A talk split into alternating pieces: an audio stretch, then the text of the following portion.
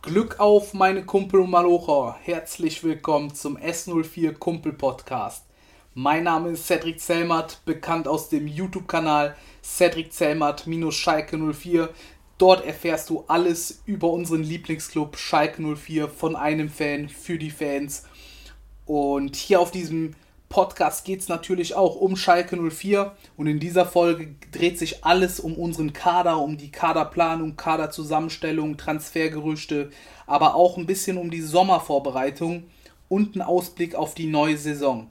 Das wird eine pickepackevolle Sendung und ich würde sagen, lasst uns keine Zeit verlieren, springen wir direkt mal in den Kader rein und da werde ich jeden einzelnen Spieler, der aktuell unter Vertrag steht, bewerten seine Rolle im Kader definieren und auch so ein kleines Fazit für mich ziehen, ob ich den vielleicht noch abgeben würde, ob ich ihn in der Startelf sehen würde, ihn verlängern würde. Ihr wisst, wie es geht. Und Stand ist äh, 3.9.2020. Gerade wurde Ibisevic äh, auf Schalke bekannt gegeben. Das ist der Stand der Dinge bezüglich des Kader.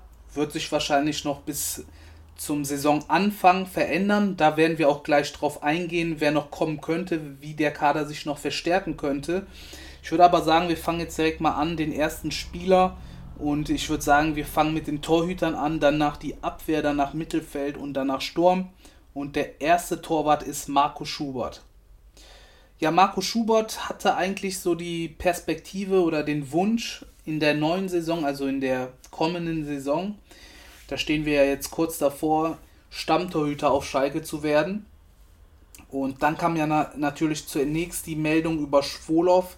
Da war der Transfer ja schon quasi fix. Dann hat den Hertha noch äh, geschnappt und das lag wohl daran, dass der McKenny nicht wechseln konnte oder noch nicht gewechselt ist. Und da, da, da dann einfach das Geld gefehlt hat. Und dann hat man aber gesagt, dass man, nachdem der Transfer nicht funktioniert hat, hat man gesagt, dass man auf Fährmann und Schubert setzen möchte. Die waren dann im Konkurrenzkampf und äh, Schubert muss man ehrlicherweise sagen oder muss sich ehrlicherweise eingestehen, dass der Fährmann dem jetzt schon enteilt ist und ähm, auch wahrscheinlich der Stammtorhüter sein wird. Wenn sich da was ändern sollte, wird es mich stark wundern. Zum einen hat Fährmann sehr stark gehalten in den Testspielen, aber Schubert hatte auch einfach das Pech, dass er da in den Testspielen meistens verletzt war oder ja, der hatte ja auch eine Grippe gehabt. Und jetzt zuletzt äh, sind ja auch einige Testspiele ausgefallen. Und da muss man auch einfach sagen, dass er da so den Anschluss ein bisschen verloren hat. Sehr schade für ihn. Aber ich denke mal, er wird diese Saison als Torhüter Nummer 2 ja, weiter wie in der letzten Saison wird das seine ähm, Kaderrolle sein ist natürlich die Frage, ob Fährmann die Saison äh, durchspielen wird oder er eine Verletzung oder eine Karte bekommt. Ansonsten wird das für Schubert leider eine Saison, wo er keine Spielpraxis sammeln wird, weil ich denke, auch in der zweiten Mannschaft wird er nicht spielen, außer die spielen am Sonntag, wenn Schalke zum Beispiel samstags oder freitags spielt, weil er einfach im Kader der Profimannschaft stehen wird und ähm, da wird er nicht irgendwie in die zweite Mannschaft dann reingestellt, um da Spielpraxis zu sammeln, weil es kann ja immer mal was passieren und dann will man lieber den zweitbesten Torhüter zur Verfügung haben, anstatt dann irgendeinen anderen Torhüter.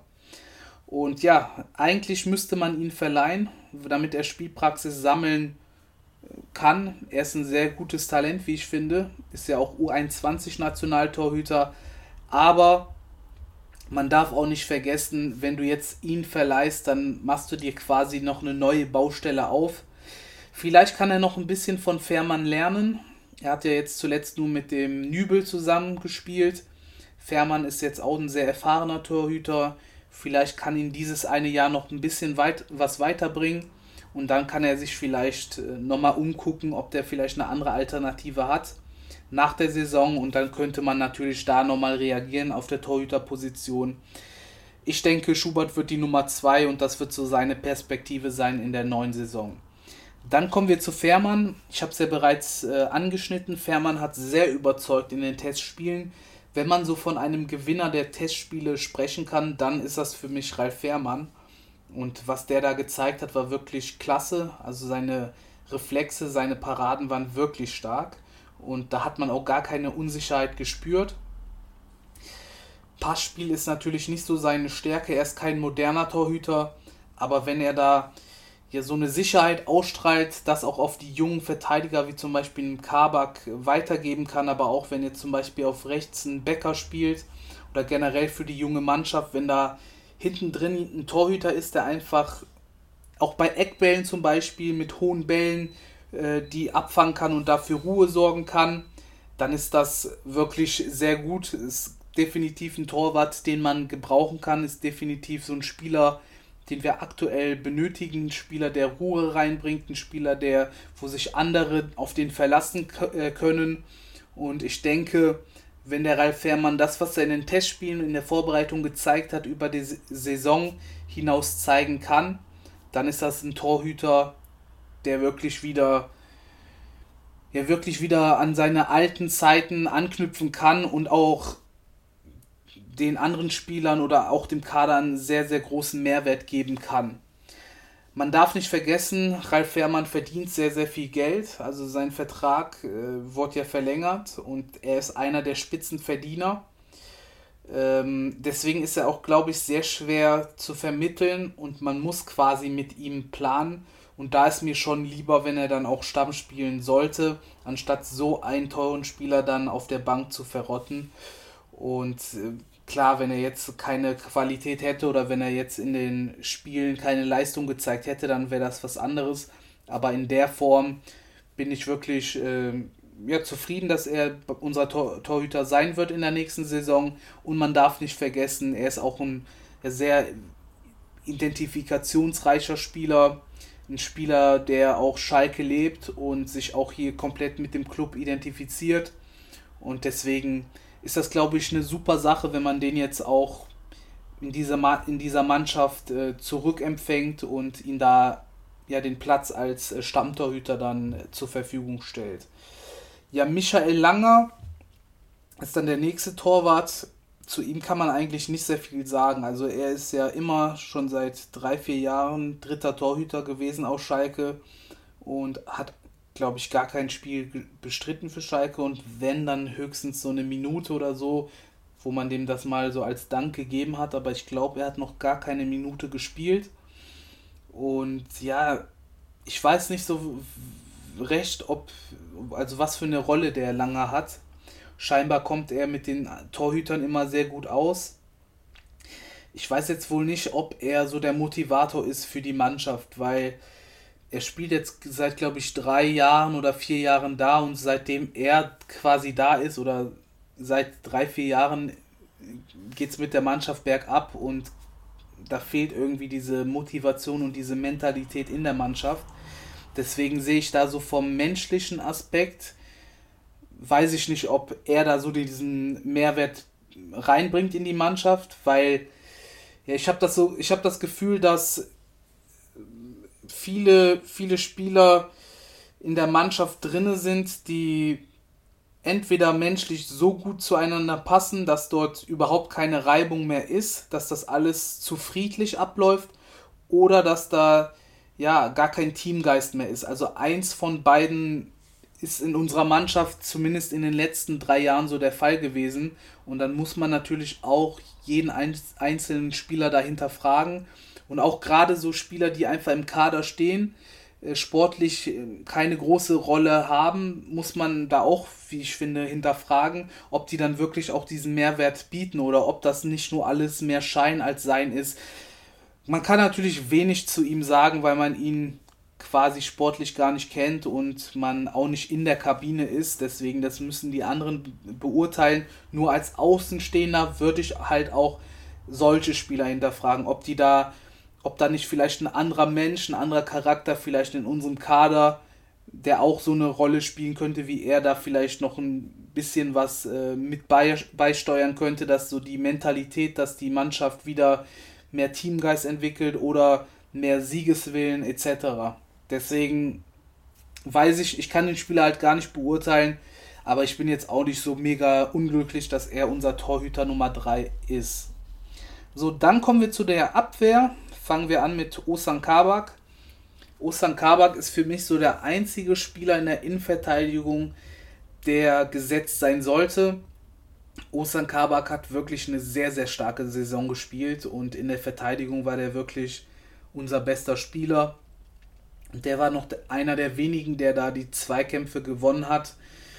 Er ist auch sehr, was heißt sehr schnell, aber jetzt im Vergleich zu einem Ochipka zum Beispiel ist er schon einer der schnelleren Spieler bei uns in der Verteidigung.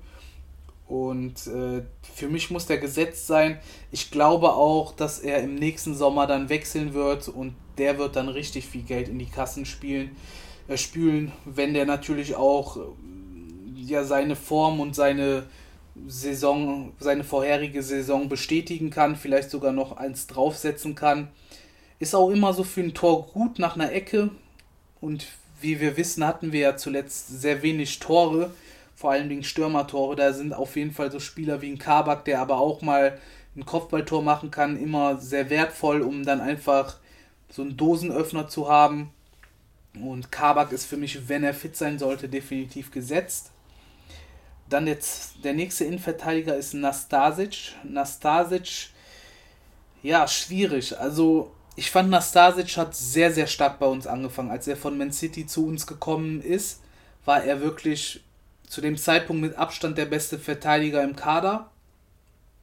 Aber ich fand, er hat auch ja von Saison zu Saison jetzt nicht drastisch abgebaut, aber schon etwas. Also ich finde, der Spieler, wie er zu uns gekommen ist, gerade von, diesem, von dieser Spieleröffnung, die ich als, als er zu uns gekommen ist, sehr, sehr stark empfunden habe. Und mittlerweile habe ich das Gefühl, dass er einfach die Bälle rausbolzt.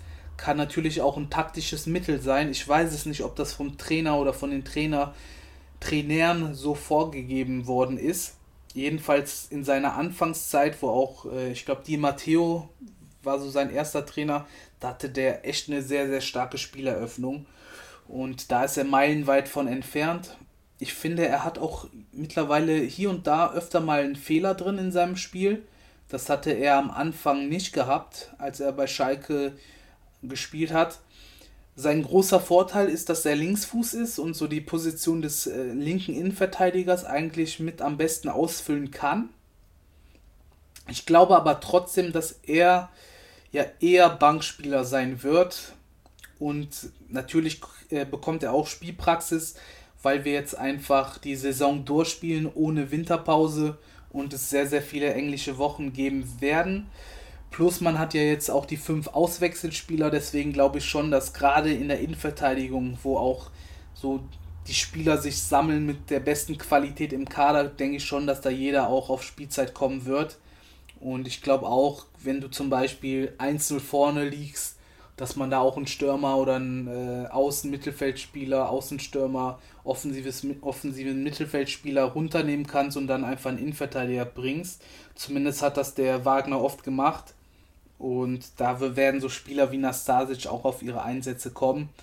Und klar, sobald ein Spieler verletzt ist, ist er natürlich auch immer direkt eine Alternative.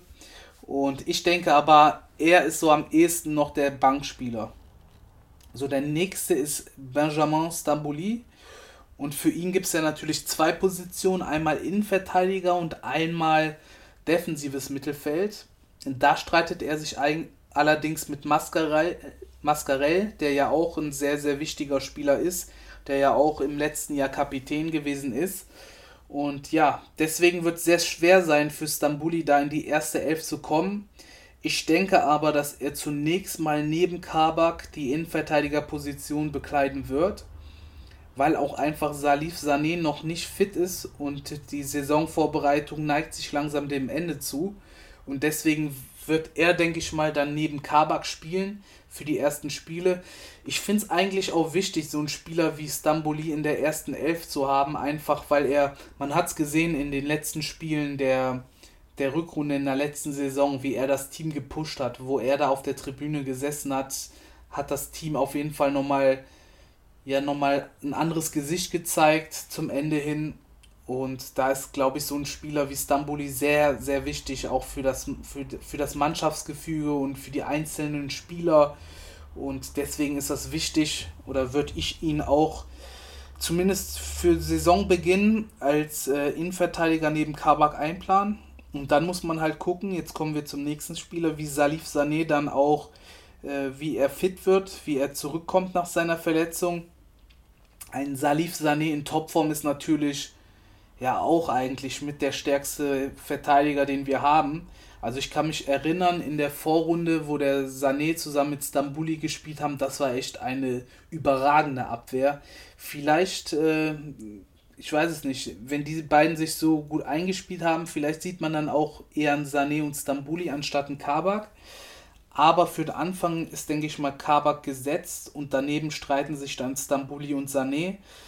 Sané ist aber, wenn er in Topform ist, finde ich stärker als ein Stambuli. Stambuli hat eine gewisse Spieleröffnung, aber Salif Sané ist einfach so ein starker Verteidiger vom Kopfballspiel, von den Zweikämpfen her und auch ja, mit gewissen Dribblings oder gewissen ähm, Aktionen nach vorne kann er auch manchmal für Furore sorgen. Also da habe ich auch schon den ein oder anderen Raumgewinn gesehen, wo er dann nach vorne gestartet ist. Dann kam Gegenspieler auf ihn hinzu und dann sind da Räume entstanden.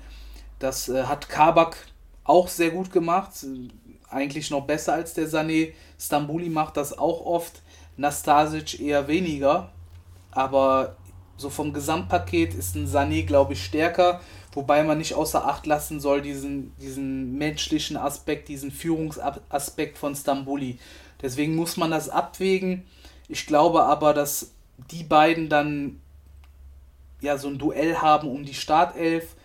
Und dann ist natürlich die Frage, ob sich ein Spieler verletzt oder nicht. Und ähm, das ist dann die, die Frage, ob dann äh, Sané dann für den Kabak zum Beispiel, falls er sich verletzen sollte, dann reinrückt und daneben Stambuli spielt oder Nastasic auf die linke Verteidigerposition ausweicht. Da muss man immer reagieren.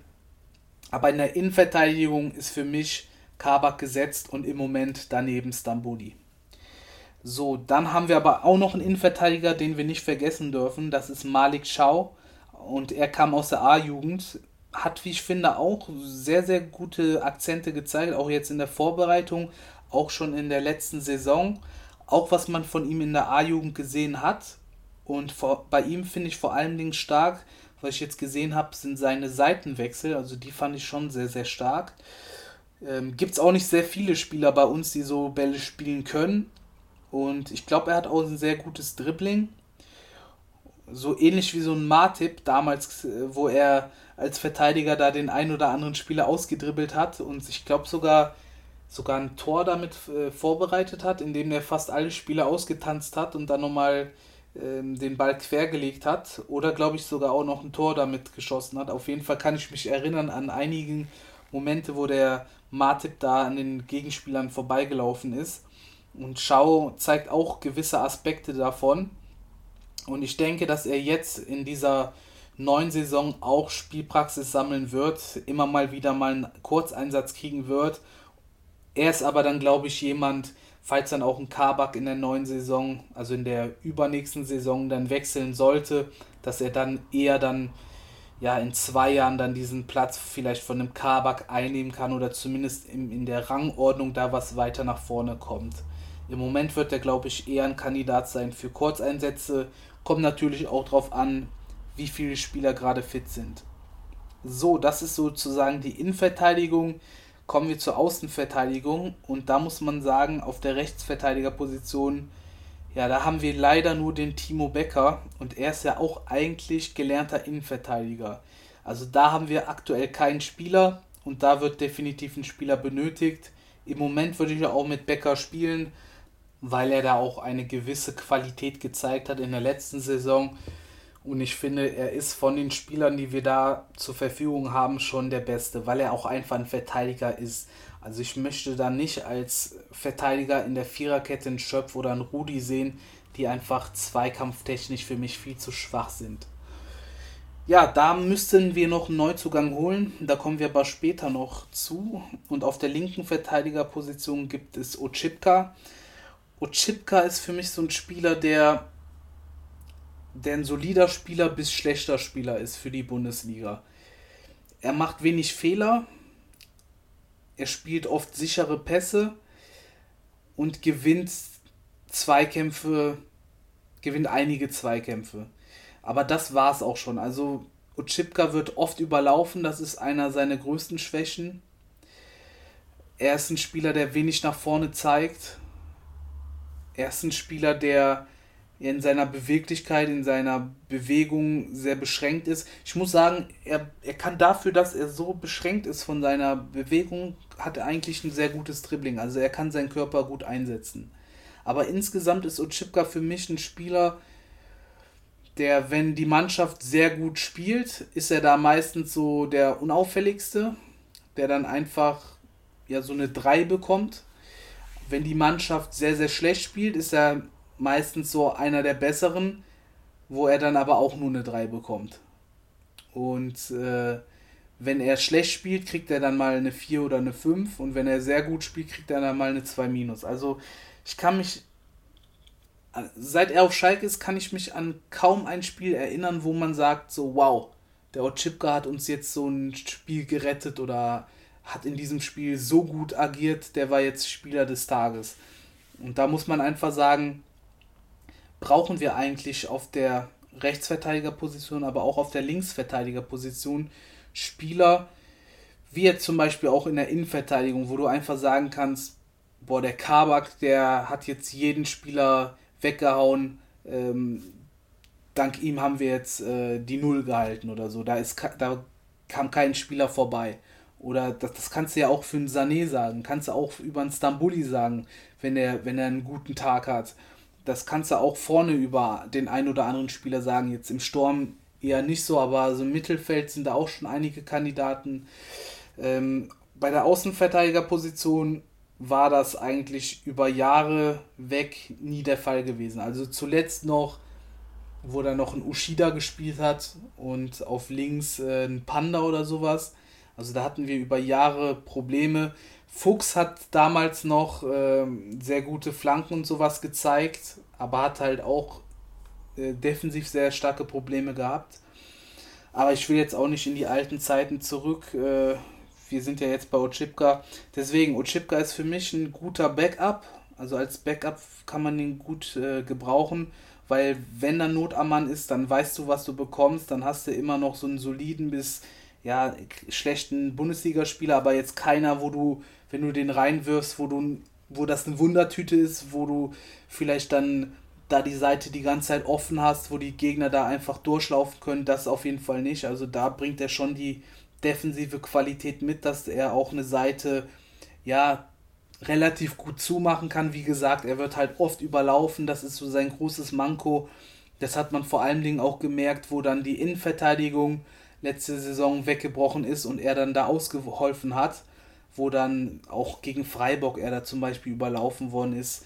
Auch ähm, gegen Sterling erinnere ich mich in der Champions League, wo er da, wo der dann noch da dem Ochipka weggerannt ist und dann das 3 zu 2 gefallen ist. Oder 2 zu 2 war das ja, glaube ich. Ich glaube, Sané hat ja dann den 3 zu 2 gemacht. Und ja, da merkt man halt in diesen Momenten dann, dass da ja die Geschwindigkeit einfach fehlt. Und äh, Mendil ist auch so eine Sache. Also Hamza Mendil hat eigentlich so eine echt krasse Geschwindigkeit. Körperlich ist der Typ auch sehr, sehr stark und ist mega aggressiv. Nur bei ihm weiß man halt noch nicht, wo er gerade steht. Also er hat eine sehr, sehr gute, was heißt sehr, sehr gute, aber eine gute, ordentliche Saison in Frankreich gespielt. Ich habe gedacht, er hat so den nächsten Schritt gemacht. In der Vorbereitung hat er aber eher ja eher nicht so überzeugt in den Spielen. Da muss man sagen, hat er, glaube ich, einmal oder zweimal das Abseits aufgehoben und hat auch oft wieder die Grätsche ausgepackt, weil er da zu spät gekommen ist und habe wenig von ihm gesehen. Also das war noch nicht so, wo man sagen kann, wow, da hat er sich echt gemacht und ist echt als anderer Spieler zurückgekommen. Von daher würde ich sogar den Ochipka aktuell ganz knapp vorne sehen. Ich würde mich aber auch nicht wundern, wenn jetzt äh, Mendil wieder an die Leistungen aus Frankreich anknüpfen kann und ein bisschen Sicherheit gewinnt jetzt über die Vorbereitung, wenn er in Spielrhythmus kommt, dass der Mendil dann vor dem Ochipka stehen wird. Weil ich glaube, Mendil ist im Gesamtpaket einfach der bessere Spieler. Ich glaube, er hat einfach auf Schalke noch nicht so stattgefunden, wie er es eigentlich kann. Weil der ist ja auch eigentlich ja mehr oder weniger Stammspieler in Marokko. Also er er ist jetzt nicht der absolute Stammspieler, aber er macht schon sehr, sehr viele Spiele, da über 90 Minuten. Und in Dijon, in Frankreich, hat er ja auch Stamm gespielt und war da sogar einer der besten Spieler. Von daher würde mich das nicht wundern, wenn er ihn da über die Saison hinaus dann ähm, den Rang abläuft. Wenn er natürlich auch bleibt und man muss sagen, dass ja der ein oder andere Name jetzt auch auf der Linksverteidigerposition spekuliert wird. Dazu später mehr. Und wenn so ein Name dann kommt, dann ist natürlich für beide Spieler kein Platz mehr in der ersten Elf.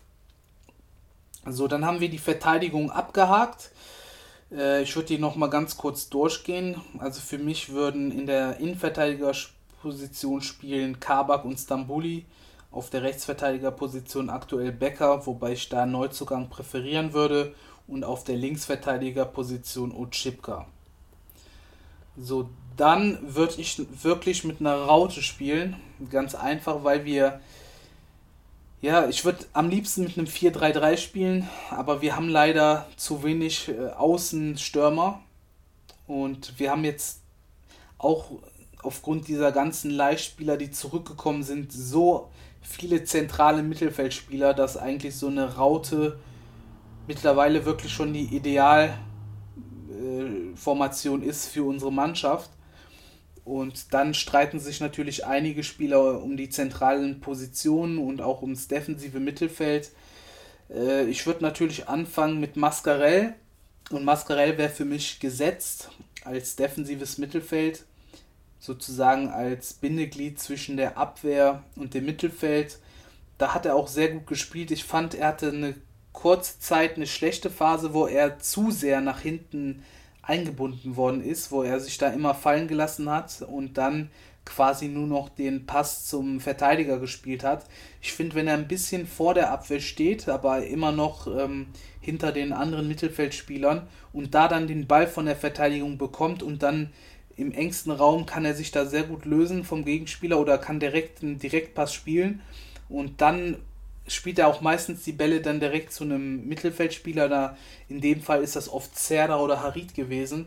Und äh, da kann er sehr schnell spielen, das Spiel, Spiel schnell machen. Und in dieser Rolle finde ich ihn eigentlich am besten. Dann hat er in der Rückrunde oder zu, zum Ende der Hinrunde wurde er nach hinten zurückgezogen und hat dann da quasi ja das Spiel eigentlich noch verlangsamt, hat quasi immer den, wenn er den Ball bekommen hat, den zum nächsten Innenverteidiger weitergeschoben. Und dann ging der Spielaufbau meistens über die Außenverteidiger. Oft wurde der Ball auch einfach rausgebolzt und das, dann war ja auch das komplette Spiel eigentlich kaputt. Und irgendwann ist er leider ausgefallen. Aber wenn er so, so sein Spiel an die Hinrunde anpassen kann, dann sehe ich ihn da definitiv in der Startelf und ich finde auch, er ist ein sehr, sehr guter Spieler. Er gewinnt sehr viele Zweikämpfe, technisch auch sehr gut, kann äh, gute Kurzpässe spielen, kann okaye, okaye würde ich sagen, Bälle, Bälle ähm, weit rausspielen. Die kommen nicht immer an und die spielt er auch nicht oft, aber schon der Großteil der Bälle kommt schon an und das sieht auch dann sehr, sehr gut aus. Ich habe das Gefühl, manchmal traut er sich nicht so äh, weite Bälle zu spielen. Aber wenn, dann kommen die meistens an. Doch schon. Also ab und zu ist dann mal einer dabei, der nicht so ankommt, aber der Großteil schon. Und insgesamt muss man einfach sagen, ist er da, wie ich finde, auch der beste Spieler, den wir da äh, zur Verfügung haben. Auch einfach wegen seiner Zweikampfstärke, die ich auch nicht so missen möchte. Er ist auch so ein guter Spieler, der Lö Löcher stopft und Bälle abfängt, der einfach oftmals einfach richtig steht. Und dann haben wir in der Raute hätten wir dann zwei zentrale Mittelfeldspieler. Ähm, ich würde jetzt aber mal weitergehen mit den äh, Spielern im Mittelfeld. Und das wäre als nächstes Rudi. Und Rudi ist spannend, weil Rudi könnte jetzt in der Raute dann im zentralen Mittelfeld spielen und müsste dann nicht mehr diesen alleinigen Sechser spielen, den er ja unter Tedesco gespielt hat. Und das ist ja auch eigentlich so die Paradeposition von Rudi. Man muss aber auch sagen, dass Rudi für das Spielsystem von Trainer Wagner eher nicht so der geeignete Kandidat ist. Deswegen wird spannend zu sehen zu sein, ob der Rudi da sich in die Mannschaft einspielen kann oder nicht. Ich würde sagen, nein. weil wir haben da einfach auch noch ganz andere Spieler von der Qualität und Spieler, die auch wesentlich aggressiver sind und wesentlich defensiv stärker, die sich da auch mehr reinhauen. Der große Vorteil ist natürlich, dass McKenny jetzt gewechselt ist und äh, McKenny ist natürlich so ein Spieler, der perfekt zu Wagners System passt und da ist noch ein weiterer Platz jetzt frei. Aber ich glaube, Rudi ja, sehe ich nicht so in der ersten Elf. Ich glaube, er wird es auch sehr schwer haben, so als erster Einwechslungskandidat. Und das ist eigentlich traurig, weil er sehr, sehr viel Geld verdient. Er ist ja fast unser Topverdiener. Er verdient ja über 4 Millionen, ich glaube sogar fast 5 Millionen. Das hört man zum, zumindest immer in den Medien oder liest man in den Medien. Und ähm, da wäre so ein Bankplatz oder vielleicht sogar ein Tribünenplatz echt äh, ja, schwer zu akzeptieren, schwer zu vermitteln und ähm, wäre einfach nur schade. Also Rudi wäre für mich sogar, kommen wir auch später drauf äh, zurück, eher so ein Verkaufskandidat. Ich würde ihn auch ablösefrei gehen lassen zu Hoffenheim. Die wollten ihn ja ablösefrei verpflichten. Vielleicht, vielleicht ein oder zwei Millionen, dass man sich da einigt. Ist ja eigentlich schon krank, wenn man überlegt, dass er für 16 Millionen zu uns gewechselt ist äh, vor ja, vor eigentlich äh, zwei Jahren. Also er hat eine schlechte Saison bei uns gespielt und dann wird er ausgeliehen. Unvorstellbar, wirklich. Und dann der nächste Spieler Serda. Serda ist auf jeden Fall gesetzt, wenn er fit sein sollte. Das ist für mich äh, steht das ohne Frage. Und Serda ist auch so der Spieler, der das Spielsystem von äh, Trainer David Wagner perfekt äh, umsetzen kann. Und äh, ich glaube, so sollte er fit sein, wird er nochmal so eine richtig starke Runde spielen. Ich hoffe, dass er sich nicht verletzt. Und dann kann er auch auf jeden Fall so an die Hinrunde anknüpfen. Er ist sehr wichtig, weil er sehr viele Tore schießt, weil er den Ball mit nach vorne treibt, andere Spieler, für andere Spieler Räume äh, frei macht. Er ist sehr dynamisch, er gewinnt auch Zweikämpfe, ist auch so fürs Team, so wenn er dann mal so einen Zweikampf holt, sehr, sehr wichtig, um die anderen Spieler dann nochmal zu motivieren, um die so, ja, so nochmal zu aktivieren, dass sie weiter kämpfen sollen und so weiter. Und ähm, hat man auch gemerkt, als er gefehlt hat, auch, dass zum Beispiel ein Harit dann nicht mehr so diese, diese Freiheit hatte oder nicht mehr so diesen Platz auf dem Spielfeld hatte wie dann zuvor. Und dann da ja zu viel wollte, weil dann halt auch die ganze Last dann auf Harid gelegen ist, weil nach vorne sehr, sehr wenig gegangen ist. Und deswegen glaube ich schon, dass Serda in der ersten Elf sein wird und denke ich mal auch eine sehr, sehr gute Rolle und eine sehr, sehr gute Saison spielen wird. So, der nächste Name ist auch spannend, weil er eigentlich schon gar nicht mehr auf Schalke da sein sollte und das ist Nabil Bentaleb. Und ich muss sagen, dass ich glaube, dass wenn Bentaleb nicht mehr wechseln sollte, dass er auch in die Startelf kommen wird. Weil er einfach von der Qualität her den anderen Spielern, oder was heißt den anderen Spielern, den Spielern auf der Bank sehr überlegen ist. Also was er für Bälle spielen kann, ist sehr, sehr stark. Und wenn wir in so einer Raute spielen mit, mit, mit zwei Stürmern zum Beispiel, dann kann er die auch immer steil schicken. Und dann haben wir auch einfach mal Torchancen, weil wie oft war es in der letzten Saison der Fall, dass ein Stürmer frei vom Tor gewesen ist, dass man einen Stürmer in Position gespielt hat? Ich glaube pro Spiel ein oder zweimal höchstens und dann war es meistens ein Zufallsprodukt. Und deswegen, wir brauchen erstmal mehr Stürmer-Tore, wir brauchen effektivere Stürmer, aber wir müssen die Stürmer auch in Szene setzen. Und ich glaube, Bentaleb ist so ein Spieler, der das sehr, sehr gut kann. Hat er oft bewiesen auf Schalke, ist auch ein bisschen torgefährlich. Also der kann auch mal aus der Distanz irgendwie ein Tor machen. Und das fehlt uns ja auch. Einfach Torgefahr generell. Und, ich, und er ist auch ein Spieler, der auch mal in die Zweikämpfe reingeht. Also ich würde ihn schon als Zweikampf stärker bezeichnen als zum Beispiel ein Rudi. Und deswegen glaube ich schon, dass er bei uns in die Startelf kommen wird, sollte er nicht wechseln. Und dann hätten wir jetzt schon drei Spieler in der Startelf und dann dreht sich natürlich alles um die 10. Das wird jetzt spannend. So, der nächste Spieler ist Bougelab. Und Bougelab ist, denke ich mal, ein Spieler, der auf jeden Fall Einsätze kriegen wird. Ich glaube, er ist ein Spieler, der dem, dem es sehr zugutekommen wird, dass es fünf Wechsel geben wird. Und ich glaube auch, er ist ein Spieler, der ja, der Mannschaft gut tut, ähm, rein von seiner Mentalität.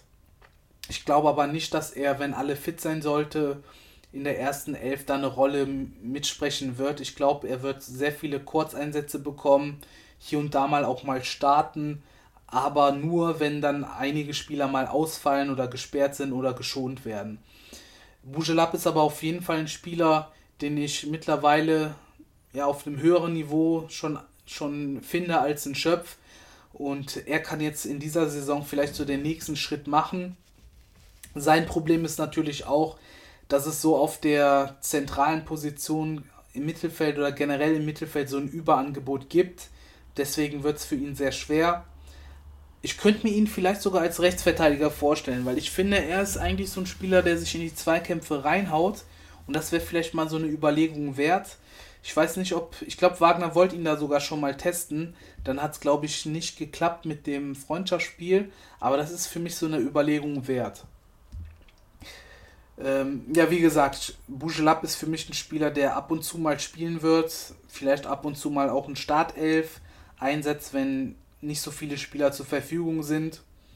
Und für ihn ist es einfach wichtig, wenn er spielt, dass er sich da weiterentwickeln kann, dass er weiter Bundesliga äh, spielen kann und dann da sich dem Niveau der anderen Spieler anpassen kann und im Training halt sehr, sehr viel Gas geben und versuchen jeden Tag besser zu werden. Der nächste Spieler ist Schöpf. Schöpf ist für mich ein Spieler, der mittlerweile ja eher auf der Tribüne einen Platz hat, als irgendwie in der, in der ersten Mannschaft oder auf der Ersatzbank, wenn alle Spieler fit sein sollten. Schöpf hat natürlich eine gewisse Qualität, aber man hat es in der letzten Saison gesehen, dass sogar die Jugendspieler mittlerweile stärker sind oder gewesen sind als er. Er hat sehr, sehr viele Fouls begangen oder Zweikämpfe verloren, die dann zu Gegentoren geführt haben. Er ist ein Spieler, der seine einzige Stärke ist quasi ja, sehr, sehr viele Kilometer zu laufen. Scheinbar läuft er aber die falschen Kilometer, weil man merkt nicht so seinen Impact, wenn er auf dem Spielfeld ist. Äh, er spielt Sicherheitspässe, also er spielt sehr, sehr wenig Pässe, die irgendwelche gefährlichen Situationen kreieren. Torgefährlich ist er auch nicht wirklich. Und finde ich sehr schade, weil als er angefangen hat bei uns, fand ich, war er ein sehr, sehr guter Spieler und dann ist er nach der sehr langen Verletzung ist er nicht mehr so zurückgekommen. Und das jetzt auch schon über zwei, drei Jahre. Und da muss man auch einfach sagen, dass er ist jetzt im letzten Vertragsjahr, und da kommen wir auch später zu, wäre auch auf jeden Fall für mich ein Kandidat, den man abgeben könnte. So, und dann wird es sehr, sehr spannend, weil wir haben da jetzt für die Zehnerposition jetzt eigentlich zwei Spieler, die ich gerne in der Startelf haben möchte.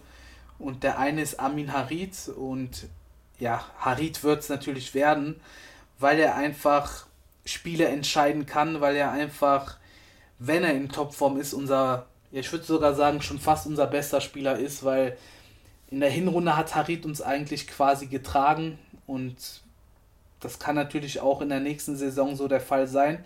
Man muss aber auch sagen, dass er jetzt in der, in der Vorbereitung sehr, sehr schwach agiert hat. Also er ist eigentlich so ein Verlierer der Vorbereitung, wenn, man's, wenn man dann so einen Verlierer finden möchte. Und da muss ich sagen, hat mir so der nächste Spieler, den ich eigentlich auch in der Startelf sehen möchte, schon sehr viel besser gefallen in der Vorbereitung. Und das ist natürlich Bossogan. Ich glaube, ich glaube, dass der Harit spielen wird, einfach weil er auch ein gewisses, ja, sich so einen gewissen Status erarbeitet hat, auch aufgrund der letzten Saison, wo er quasi der beste Torjäger und bester, also bester Scorer gewesen ist als Mittelfeldspieler und uns da in der Hinrunde getragen hat, äh, dafür gesorgt hat, dass wir am Ende nicht abgestiegen sind aufgrund der guten Hinrunde, dass wir in der Hinrunde fast punktgleich mit Bayern abgeschlossen haben, die ja jetzt auch Champions League-Sieger geworden sind. Und da hat er auf jeden Fall noch Kredit und ähm, man sollte versuchen, ihn da in Topform zu bringen. Bostogan ist natürlich auch ein Spieler, den man zum Beispiel jetzt auch für einen Bentaleb in die Startelf äh, tun könnte. Also Bostogan ist ein Spieler, wenn jetzt sage ich mal ein Harit oder ein Bentaleb nicht in Form sein sollten, kann man immer den Bostogan für einen von den beiden bringen. Und das ist für mich auch so der erste Wechselkandidat fürs Mittelfeld. Und Bostogan ist auf jeden Fall ein Spieler, der sehr, sehr viele Startelf-Einsätze bekommen sollte und bekommen wird. Äh, ich denke, er wird ja nochmal einen Sprung machen. Und ich hoffe, dass er mal, er hat ja einen sehr guten Abschluss, dass er da mal ein Distanztor schießen kann und dass er sich da mal belohnen kann und dann platzt da vielleicht auch ein Knoten und er kann auch von den Scores her zulegen und dann da noch den ein oder anderen, noch das ein oder andere Tor schießen und vorbereiten. Also der nächste Spieler ist Merjan. Ja, Merjan ist eigentlich, also in der Vorbereitung muss ich sagen, hat er mir gut gefallen, aber in der letzten Rückrunde ich, hat man gemerkt, warum er nicht so viel gespielt hat. Und ich finde auch im Vergleich zu einem Bostogan oder einem Bujelab ist er eher so der Schwächere von den drei Jugendspielern im Mittelfeld. Und ähm, ja, für ihn wird es sehr, sehr schwer, in die Startelf zu kommen. Ich sehe ihn auf einem Niveau wie Schöpf oder sogar noch ein bisschen darunter. Und für ihn sollte es wichtig sein, immer an sich zu arbeiten, irgendwie an, den, irgendwie an das Niveau ranzukommen von den anderen Spielern. Für mich ist das auch ein Spieler, den man ausleihen könnte, definitiv, damit er Spielpraxis bekommt. Ist aber auf jeden Fall ein Talent, was schon zeigt, dass er was drauf hat. Also definitiv, ich glaube schon, dass er irgendwann ein guter Bundesliga oder ein mittelmäßiger Bundesligaspieler sein kann. Sehe ihn da schon als talentierten jungen Spieler, talentiertes junges Talent. Nur man muss einfach sagen, dass er jetzt 19 ist und letzte Saison hat er auch quasi kaum gespielt bis zum Ende hin. Und da muss man einfach sagen, braucht er auch Spielzeit. Also ich glaube, so eine Saison in der zweiten Liga wird ihn gar nicht mal so schlecht tun. Und wenn er dann zurückkommt als ja, Spieler, der schon eine Saison Männerfußball dann gespielt hat, kann er, glaube ich, auch für uns nochmal ein viel wertvollerer Spieler sein.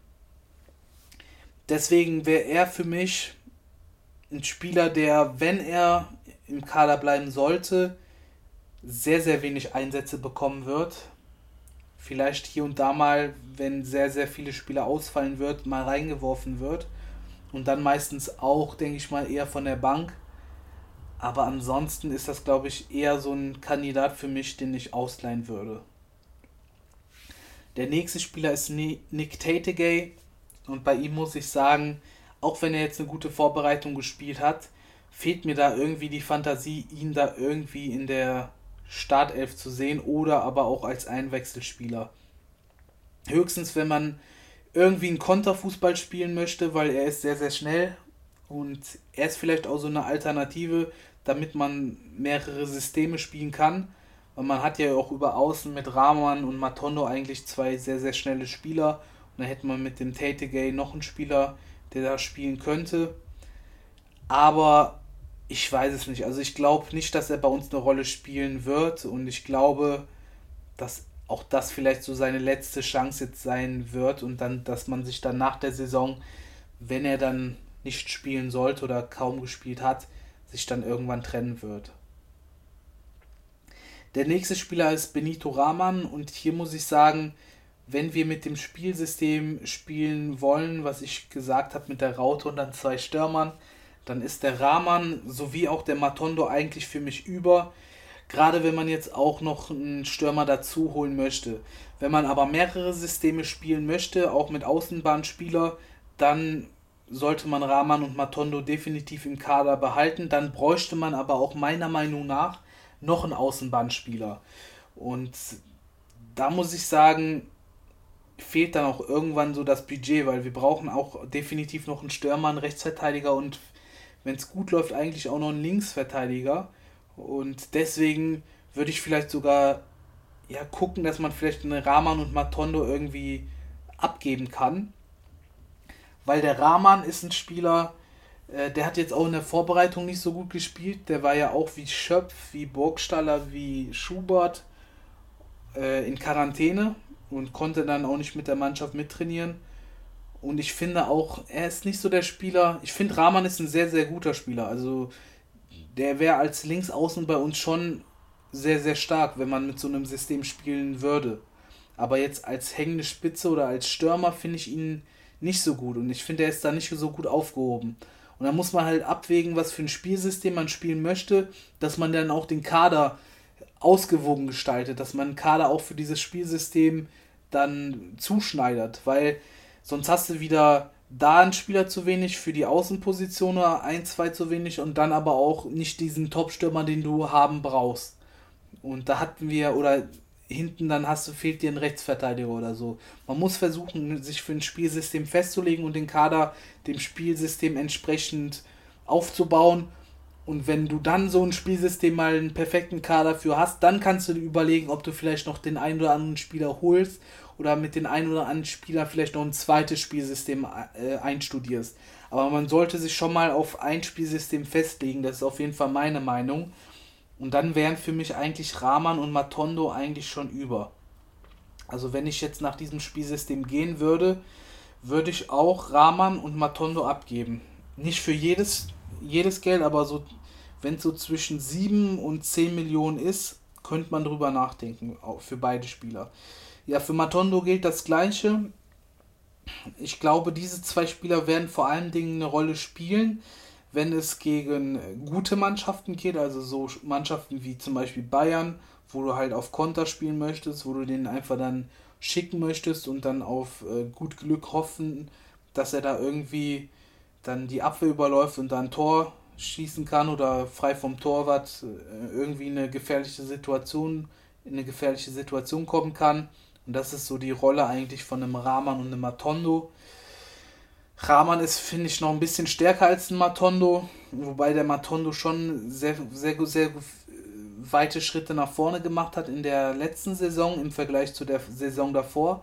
Weil unter der Tedesco war der wirklich nur so voll der Grünschnabel. Und da habe ich echt gedacht, so, was kann der eigentlich außer laufen? Und mittlerweile hat man auch gesehen, der kann jetzt gut Bälle annehmen, hier und da mal auch gut passen äh, hier und da mal zieht er auch wirklich nach innen, anstatt sich immer nach außen abdrängen zu lassen. Ähm, klar hat er noch sehr, sehr viele Defizite, aber man hat schon gemerkt, dass er einen Sprung gemacht hat und jetzt schon kann man ihn schon als Bundesligaspieler bezeichnen, wo er davor eher ja, so ein Jugendspieler gewesen ist. Ist ja auch erst 19, darf man nicht vergessen, und spielt jetzt so seine zweite Saison im Männerfußball, mehr oder weniger, und ähm, der kann auf jeden Fall noch zulegen. Äh, Skripski würde ich auf jeden Fall behalten. Er hat mir sehr gut gefallen in der Vorbereitung, ist aber meiner Meinung nach keiner für die erste Elf. Wobei, wenn er gut in Form ist und bei den aktuellen Stürmern wäre er vielleicht sogar fast schon drin. Also ist er schon auf jeden Fall ein Stürmer, den man bringen kann. Bei Skripski ist halt die Sache, er ist auch ein totaler Arbeiter und total Mentalitätsmonster, ist ein Schalker und das sind alles wichtige Elemente auch so für die für das Mannschaftsklima, für die damit auch die Mitspieler sehen, dass da Spieler gibt, die Schalke 04 leben. Und er hat auch in der Vorbereitung sehr, sehr gut gespielt, hat sehr viele Tore geschossen. Und deswegen hat er für mich auch verdient, einen Kaderplatz zu haben. Er ist vielleicht ein Spieler, den man auch als Joker gut bringen kann. Der hat mir nämlich auch gut gefallen unter der Desco, wo der oft als Joker gebracht worden ist und ist auch irgendwie immer für ein Tor gut. Also hat eigentlich einen sehr, sehr guten Abschluss und ist ein, ist ein Spieler, der in Ordnung ist als Backup, auf jeden Fall. Und dann Marc Uth. Boah, bei dem ist auch schwierig. Also wenn er die Form hat von Köln, dann ist er natürlich ein Gewinn für uns. Und dann wird, wäre er auch in meiner äh, Formation auch in der ersten Elf als hängende Spitze, beziehungsweise in diesem Doppelsturm dann würde er um den Spieler herum spielen. Im Moment habe ich aber das Gefühl, auch in der Vorbereitung, dass er lieber in Köln spielen würde und dass er nicht mehr so die Form hat wie in Köln. Er ist nicht ganz so schlecht wie am Anfang auf Schalke, beziehungsweise wie letzte Saison auf Schalke. Unter Tedesco hat er mir hier und da mal noch gefallen. Aber er wäre im Moment, stand jetzt noch nicht ein Kandidat für mich für die erste Elf. Äh, wenn er da in Form kommen sollte, dann wäre es definitiv äh, für mich ein Kandidat. Marc Uth ist aber auch ein Spieler, den ich für ein gutes Angebot abgeben würde, weil er sehr, sehr viel Geld verdient und weil wir da noch einen anderen Stürmer dann dazu holen könnten.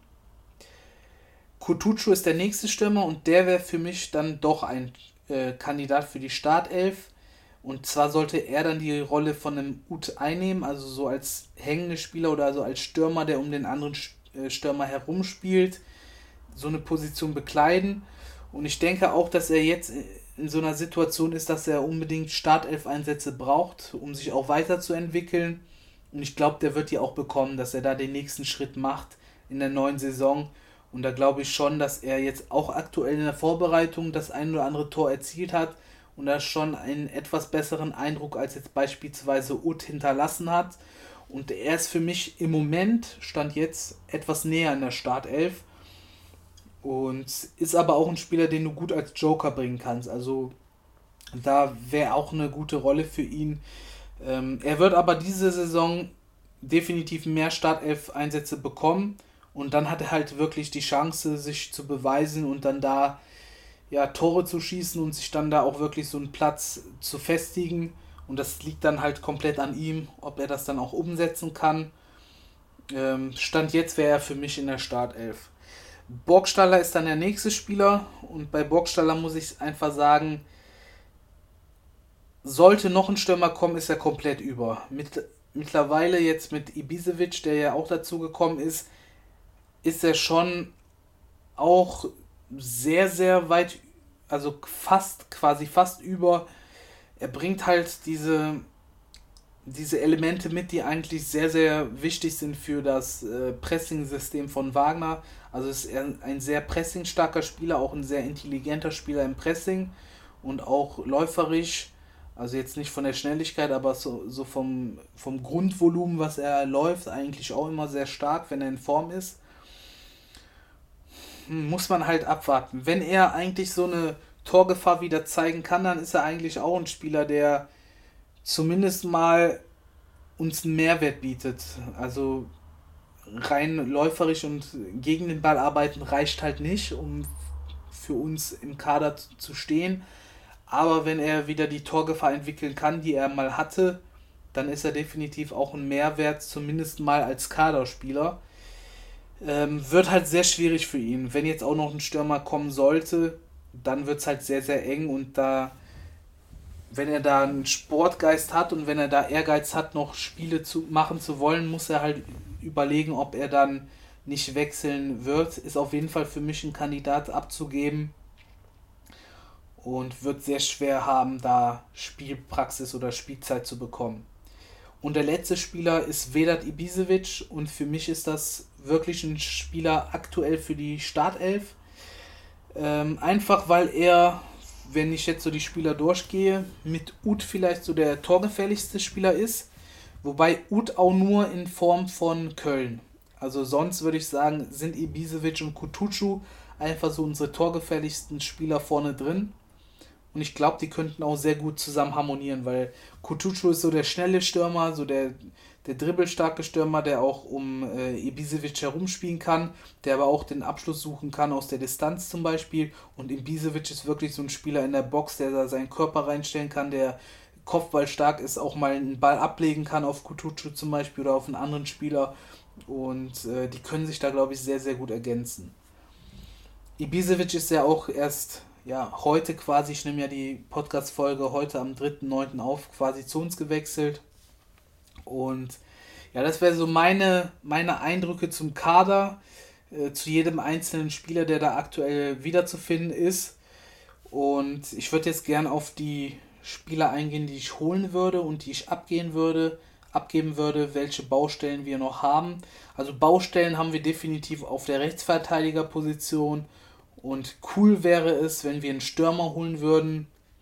Und nice to have oder ja, wäre auch so ein Upgrade zu Ochipka.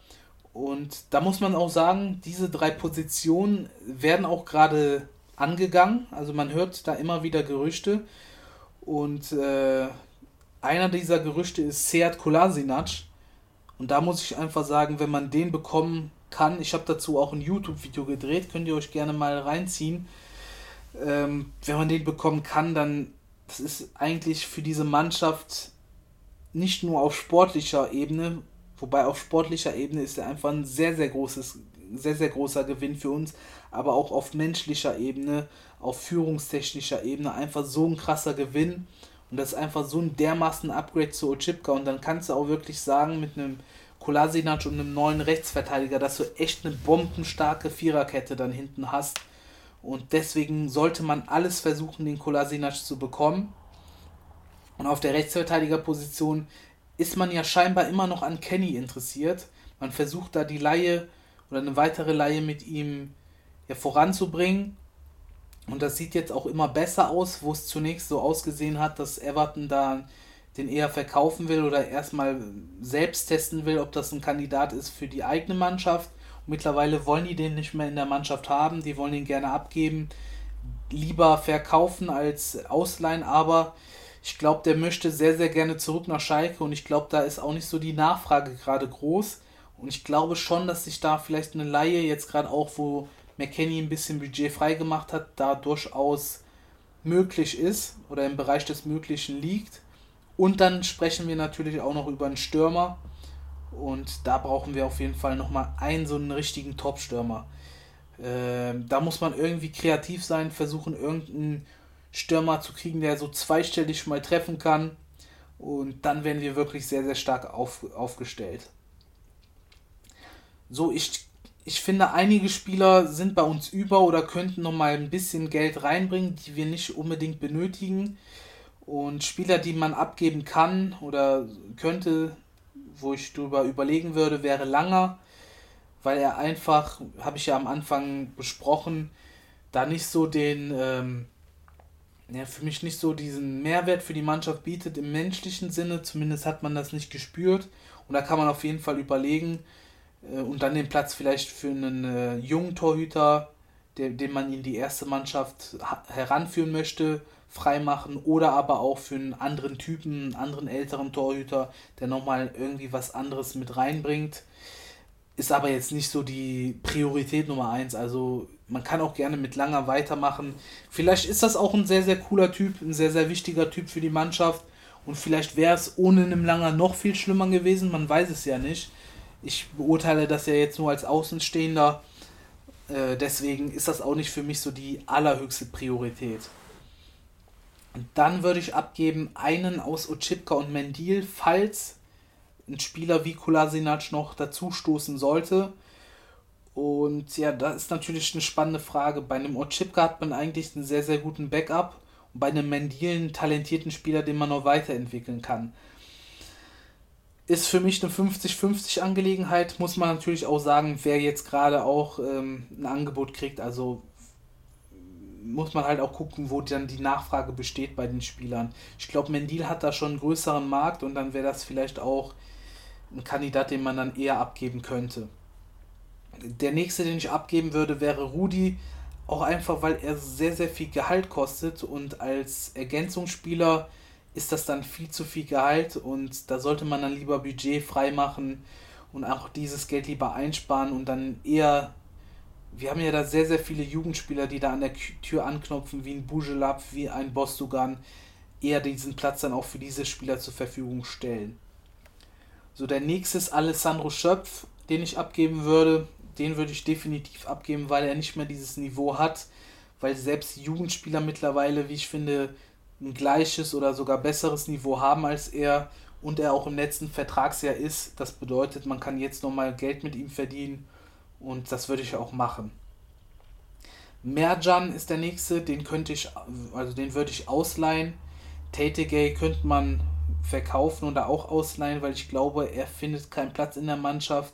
Rahman und Matondo könnte man verkaufen, äh, wenn ein gutes Angebot über 7 Millionen, zwischen 7 und 10 Millionen reinkommt. Und dann könnte man das Geld von denen in diesen Stürmer investieren, weil ich glaube auch, dass man eher ein 4 4-2 mit Raute spielen wird und dann lieber einen Top-Stürmer als zwei ja, Außenmannspieler, die du dann aber als Stürmer einsetzt, die da nicht so die Rolle spielen oder als Zehner oder wo auch immer die dann spielen.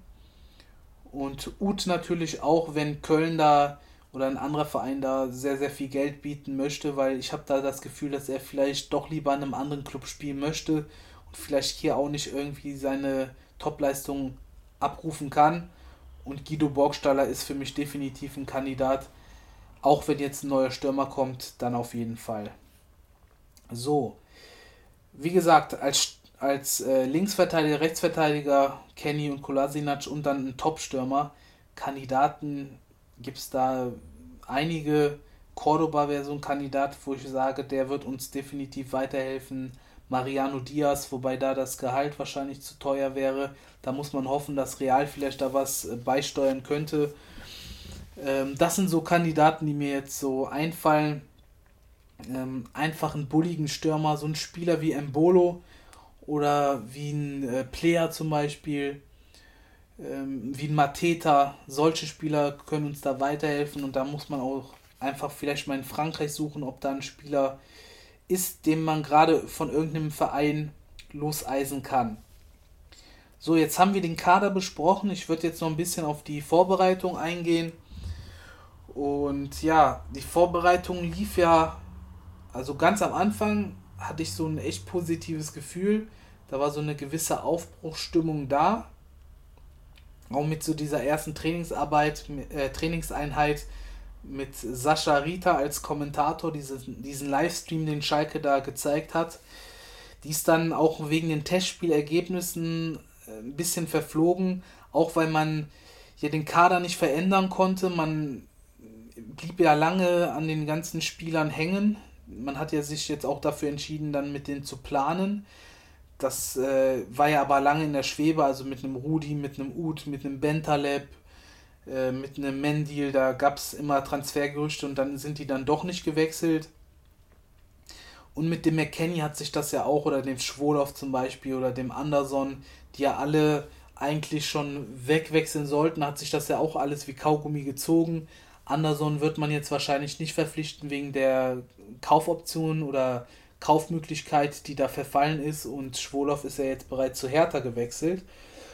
Und bei Anderson bin ich sogar froh, also dass man lieber den Ibisevic verpflichtet hat. Was man aber sagen muss, ist, warum man den Ibisevic nicht schon früher verpflichtet hat. Also dann hätte er auch die komplette Vorbereitung mitmachen können.